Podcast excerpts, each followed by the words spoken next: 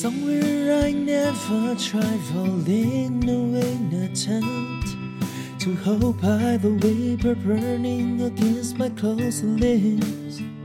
Oh, I follow the dusk like light through a maze of a stardust with a solar base glowing behind my hair.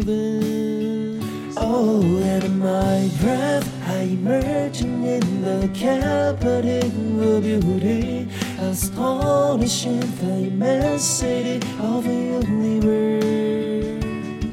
Oh, I dream away their faces as the city scenery of the aurora. The melodies breaking force in forest. Oh, I cried away see the whole world's right.